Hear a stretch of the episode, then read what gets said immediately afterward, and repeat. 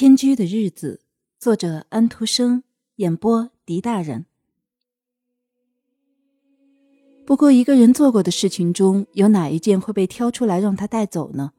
可能是一件很小的事情，小的像一粒豌豆，但是一粒豌豆可以发芽，变成一棵开满了花朵的植物。坐在墙里的一个矮凳子上的可怜穷人，经常挨骂挨打。这次他可能就带着他那个磨了光的凳子，作为他的证明书和旅行费。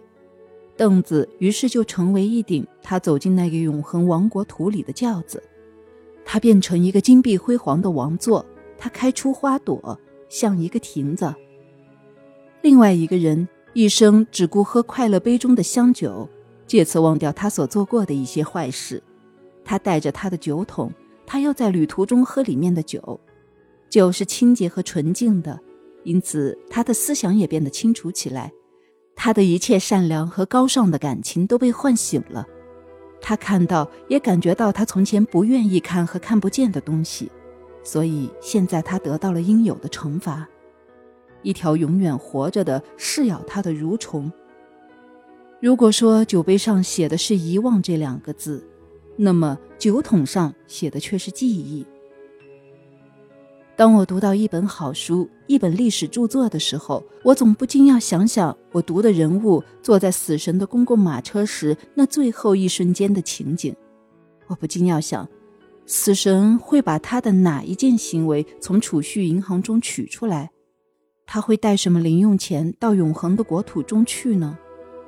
从前有一位法国皇帝，他的名字我已经忘记了。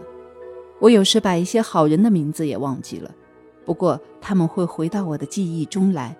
这个皇帝在荒年的时候成为他的百姓的施主，他的百姓给他立了一个用血做的纪念碑，上面刻着这样的字：“您的帮助比雪融的时间还要短暂。”我想死神会记得这个纪念碑，会给他一小片雪花，这片雪花将永远不会融化，它将像一只白蝴蝶似的在他高贵的头上。飞向永恒的国土。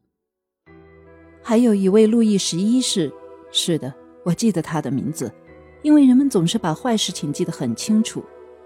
他有一件事情常常来到我的心中，我真希望人们可以把历史当做一堆谎话。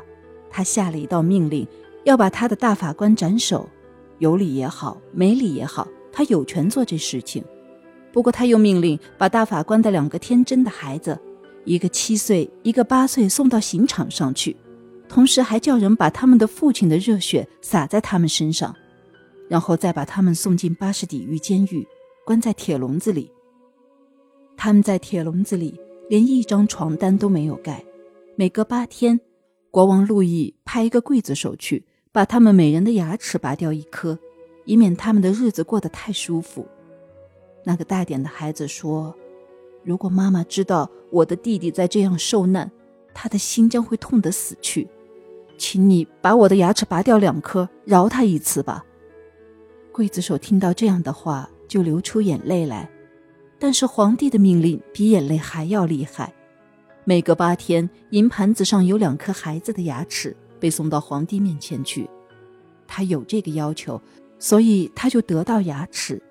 我想。死神会把这两颗牙齿从生命的储蓄银行中取出来，交给路易十一，一起带进那个伟大的、永恒的国土里去。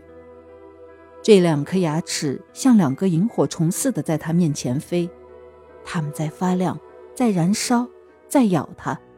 这两颗牙齿。是的，在伟大的迁居的日子里所做的这次车马旅行，是一个庄严的旅行。这次旅行会在什么时候到来呢？这倒是一个严肃的问题。